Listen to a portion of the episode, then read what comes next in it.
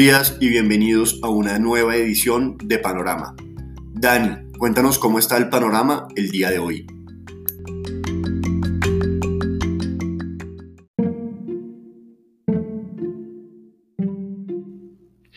Muy buenos días, Nicolás. Panorama nuevamente lluvioso el día de hoy, a pesar de que ayer cerramos muy positivamente. Hoy nuevamente los futuros están sugiriendo retrocesos en el mercado. La noticia tiene que ver con información positiva en Europa contracción de Francia y Alemania del último trimestre de 2020 fue inferior a las expectativas. Otra fuente de información también, en Alemania no hubo estancamiento de la economía, creció 0.1%, eso dicen los titulares en varios medios informativos, 0.1% es prácticamente cero, es decir, sí hubo estancamiento. Y en México, un tema favorable fue que la economía mexicana creció entre el cuarto y el tercer trimestre del año cerca del 3%, y en su comparación cuarto trimestre 2020, cuarto trimestre 2019, se contrajo 4.5%, la expectativa era el 5.2%, es decir, las cosas han sido negativas, pero menos negativas de lo esperado y hay reportes de que AMLO se está recuperando con síntomas muy leves del COVID. El Standard Poor's entonces ayer recuperó la tercera parte de las pérdidas del día miércoles. Miércoles había perdido casi 3%, ayer subió el 1%, así que digamos que hubo una buena eh, tónica en la dinámica del mercado, decisiones de las plataformas electrónicas para frenar un poco la especulación con eh, pues lo que ha venido dominando en lo corrido del año, esas acciones que eh, generaban un poco de incertidumbre acerca de su modelo de negocio y que habían sido atacadas por los inversionistas institucionales y por el otro lado apoyada por inversionistas minoristas, pequeños inversionistas que las habían eh, hecho mm, valorizarse. Pues bien, ayer plataformas restringieron un poco el apalancamiento, los minoristas se sintieron afectados pronunciamientos de senadores en Estados Unidos de ambos partidos para que esto eh, no ocurra y probablemente lleven eh, las decisiones al Congreso para entender qué es lo que está ocurriendo, pero en términos generales nuestra posición es básicamente si el mercado de valores tiene que servir para definir cuáles son las empresas más eficientes y los minoristas no están interesados en que las empresas más eficientes valgan más, sino las menos eficientes, pues el mercado no está cumpliendo su labor como tal, es decir, no estamos haciendo nada dándole dinero a las empresas que en teoría no están creciendo y no están generando empleo. Por eso, ayer veíamos como un tenedor de bonos de una compañía que se estaba valorizando mucho y tiene la posibilidad de cambiar esos bonos por acciones, lo están haciendo porque van a vender las acciones, van a ganar muchísimo dinero con esto que no estaban esperando. Y otra compañía que había sido especulada al alza con estos últimos movimientos de los minoristas, pues también está aprovechando para emitir acciones a muy buenos precios. Em, en lo que no estamos de acuerdo es que les hayan prohibido hacer este tipo de especulaciones. Por supuesto, las plataformas están intentando eh, curarse en salud para poder responderle al mercado en caso de que se reverse la dinámica que se está presentando en estos emisores. Y mientras tanto, desde el punto de vista lógico de por qué el día miércoles el mercado cayó casi 3%, ayer subió el 1% y hoy estaba aparentemente cayendo nuevamente, no vemos más razones eh, que el deseo y en cierta medida la presión que se está identificando entre varios inversionistas para que exista una corrección de mercado, una corrección que desde nuestro punto de vista es saludable, porque seguimos pensando que este año 2021 seguirá siendo un año de mejora en términos económicos, de superación de temas de la pandemia y eventualmente, si eso tiene algo de coherencia frente al mercado eh, de valores y el mercado accionario, pues tendríamos al final de año una leve valorización también. Así que eh, tal vez las expectativas de un mejor futuro es lo que han impedido que se materialice esa corrección, pero vemos una acumulación de evidencia que puede darnos... Em, digamos, ese, ese descenso que estamos esperando desde hace eh, algunas jornadas. la temporada de resultados en Estados Unidos sigue siendo positiva, un poco más moderada, al comienzo de semana con 68 empresas que habían publicado resultados del Standard Poor's. La sorpresa en, utilidades era del 28%. En este momento que ya tenemos 185 empresas de las 500, es decir, un poco más de la tercera parte. Eh, la sorpresa ha descendido en utilidades al 19%.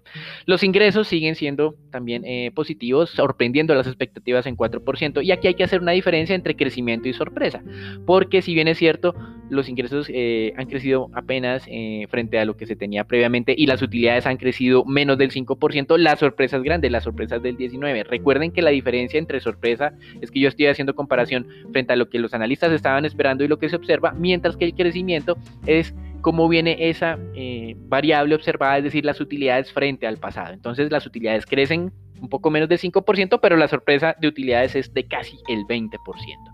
Y en términos de mm, vacunas, Novavax nos anunció que había registrado efectividad del 90%, pero de una alerta eh, con la cepa surafricana su efectividad desciende al 60%. Son datos preliminares y espera una pronta aprobación para que también sea utilizada dentro de los... Em, la campaña de vacunación que se está efectuando en varios países, que nos sirve decir, The Economist eh, publicó un em, importante o más bien un interesante artículo acerca de cuándo esperaba cada em, que cada país eh, alcance pues un nivel óptimo de vacunación de su población y pues lógicamente los países de América Latina un poco rezagados, especialmente no nos hace no, nos parece extraño Venezuela, Bolivia, Paraguay, lo que es Guyana, Surinam, etcétera, etcétera, y muy adelantados en América Latina, eventualmente lo que sea Chile, Perú, eh, México, Brasil, Argentina y Colombia está en el intermedio. Estamos en la mitad entre lo que es muy malo y lo que es aceptable. Es decir, no es una situación cómoda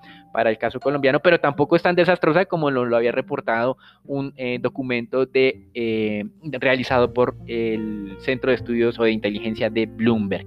En temas de divisas, mucha volatilidad. Ayer comenzaba el dólar fortaleciéndose frente a la mayoría de monedas, terminó debilitándose. ¿Cómo era eh, la dinámica frente a las monedas reserva? Pues estaba fortaleciendo el punto 2% y terminó debilitándose el punto 2%. Esta madrugada el dólar intentó subir, no logró y estamos en los mismos niveles del cierre de ayer.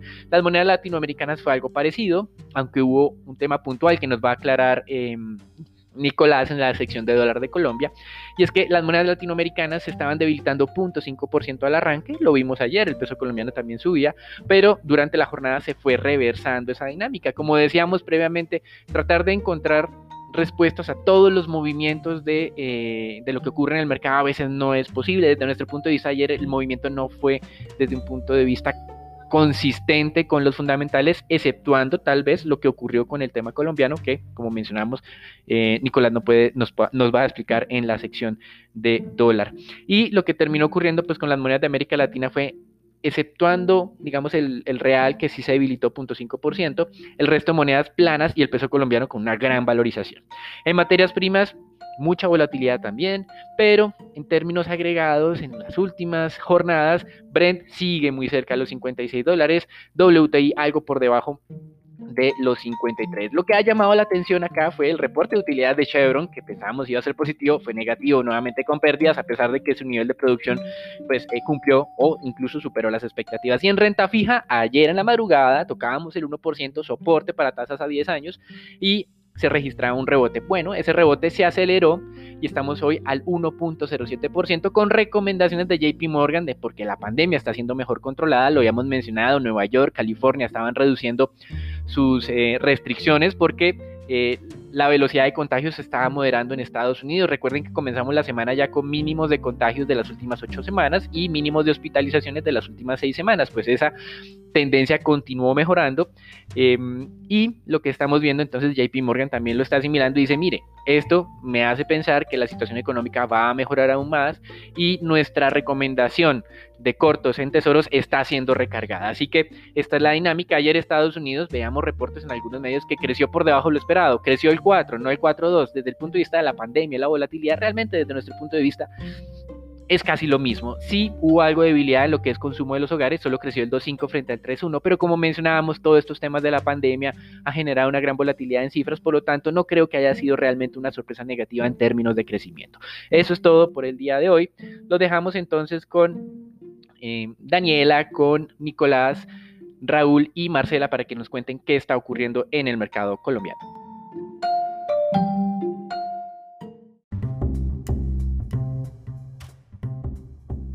Bueno, finalizando semana en el panorama de Colombia, tenemos varias declaraciones que eran analistas de las firmas calificadoras Moody's, Fitch y S&P.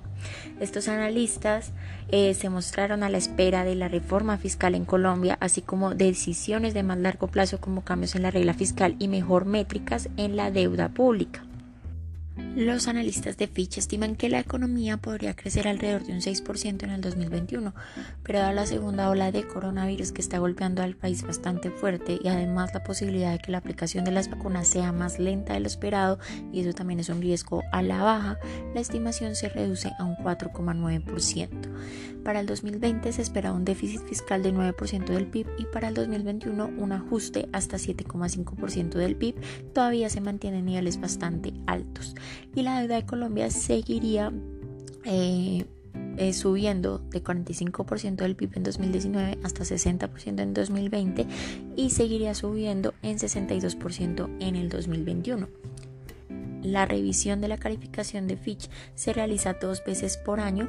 Esperan revisar la, la de Colombia después de mitad de año mientras se conocen noticias de la reforma fiscal va a ser casi imposible volver la regla fiscal el año que viene.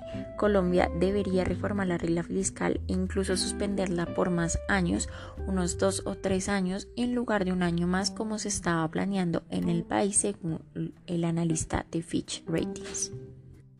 Por su parte, Moody's también se refirió a la importancia del programa de vacunas y que esperan que ocurra a mediados de este año y se haga más masivo en el 2022. Para el 2021 y 2022 vemos un crecimiento por encima de la tendencia de Colombia que estaría entre 3 y 3,5%. El rango que se estaría manejando para este año es entre 4,5 y 5% y para el próximo año más cercano al 4%. Moody's califica cada 12 o 18 meses, por lo que la calificación de Colombia será revisada a finales de 2021 o inicios de 2022, esperando ver cómo se desenvuelve la economía y las cuentas fiscales.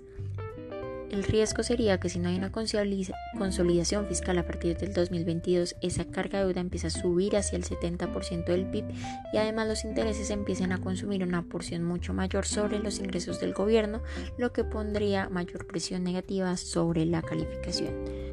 Y finalmente, S&P revisará de nuevo la calificación en octubre de 2021 o antes si algún dato hace pensar que se está estabilizando la situación fiscal.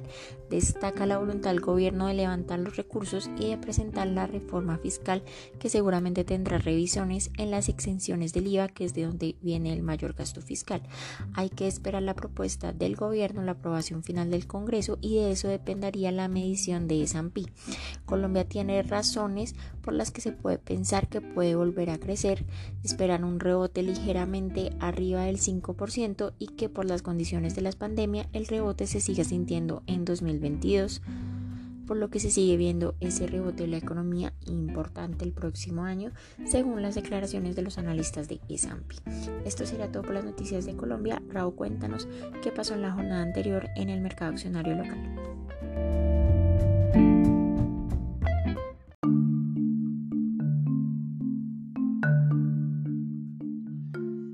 Muchas gracias, Dani, por parte del mercado accionario local. El Colcap mantiene las desvalorizaciones, afectado principalmente por los retrocesos en Ecopetrol y Anisa, aunque podría estar empezando a encontrar un piso. Se negociaron 114 mil millones de pesos, donde la acción más negociada fue Ecopetrol con 34 mil millones, la más valorizada fue la Bolsa Valores de Colombia con 4% y la más desvalorizada fue Ecopetrol con 3,8%. Para hoy el índice podría seguir perdiendo valor cabe recordar que se hace efectivo el último rebalanceo del Colcap bajo la metodología actual. Cabe recordar que a partir del mes de mayo ya no será el Colcap, sino el MSCI Colcap Colombia, donde los flujos en Bancolombia que se darían el día de hoy han disminuido considerablemente y la mayor parte de los flujos restantes son de venta. Teniendo en cuenta que Bancolombia a corte de hoy sigue superando el 20%, que es el límite acorde a la metodología actual a partir del mes de mayo. Ya no tendríamos este factor, es decir, cualquier emisor podría pesar más del 20%. Pero las noticias, Grupo Sur informa que la Asamblea Ordinaria de Accionistas se llevará a cabo el viernes 26 de marzo, eh, donde principalmente hay que seguir de cerca la Asamblea para, para ver si, si hay dividendo, de cuánto sería el dividendo, hay que estar pendientes a lo que sería la propuesta de distribución de dividendos por parte de la compañía. Desde el punto de vista técnico, la acción de Canacol retorna la senda de las ganancias levemente, impulsado por un mayor apetito parcial sobre la especie, donde el espacio de recuperación es relevante. Mantenemos la perspectiva positiva desde el punto de vista fundamental y consideramos que pueden ser niveles atractivos de entrada. Y por otra parte, la acción de Copetrol se sigue viendo afectado por una posible dilución de los accionistas minoritarios, perdiendo los 2.200 eh, pesos aproximadamente y cerrando en 2.150 pesos, donde en caso de la ruptura de este nivel eh, podría tener espacio a buscar los 2.000 pesos. Consideramos que la incertidumbre sigue siendo alta, por lo cual empiezan a ser niveles atractivos de entrada, pero existe el riesgo de que siga desvalorizándose. Y Nico, cuéntanos qué tal amanece la jornada del día del dólar hoy.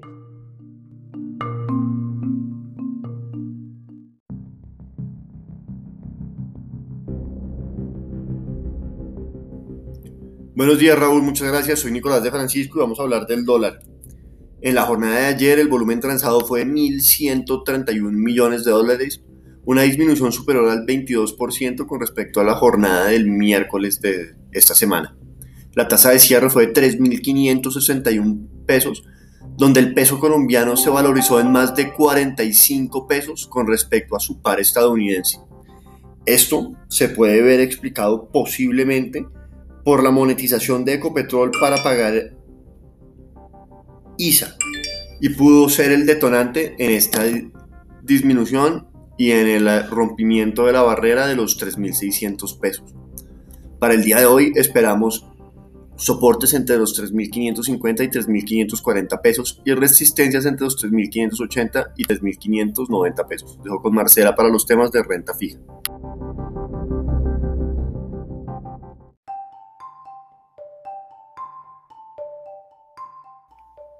Buenos días Nicolás, feliz viernes.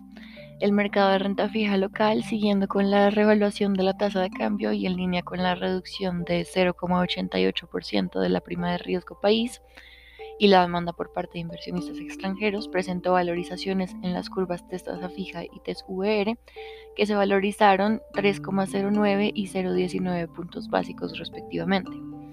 En el segmento largo de la curva TSVR también se observaron compras por parte de inversionistas institucionales. El mercado internacional amanece con Europa y las bolsas de Asia a la baja, los tesoros a 10 años amanecen al alza en niveles de 1,07, como ya lo había mencionado anteriormente Daniel, por lo que se esperaría que el mercado de renta fija hoy presente un posible escenario de desvalorizaciones. En el mercado se negociaron 6,3 billones de pesos, distribuidos en 2,5 billones para el CEN y 3,8 billones para Master Trader. Con respecto a la deuda privada, se negoció 562 billones de pesos, donde el 55% de las operaciones correspondieron a títulos con tasa de referencia tasa fija y el 45% restante con tasa de referencia del IPC. Esperamos que tengan un buen fin de semana. Este es el panorama para el día de hoy.